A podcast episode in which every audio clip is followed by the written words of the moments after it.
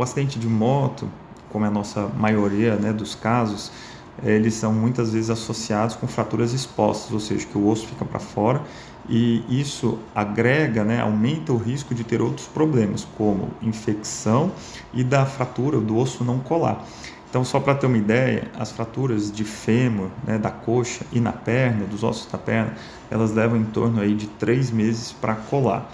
Ou seja, um paciente que tem uma fratura dessa, ele vai levar no mínimo 90 dias, 3 meses para essa fratura colar, considerando que corra tudo bem, né, que não tenha, como eu falei, infecção, não tenha outros problemas.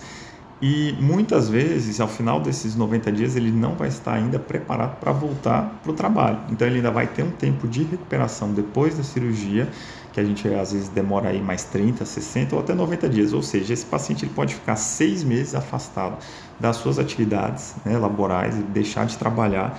Muitos deles são é, arrimos de família, são chefes de família e uma coisa que é muito comum também na nossa região, a maioria deles não tem carteira assinada.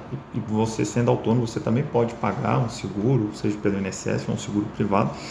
E então, assim, é uma situação muito complicada, porque imagina você ficar aí 3, 4, 6 meses sem receber um, né, o seu salário e tendo que pagar as contas que não param de chegar.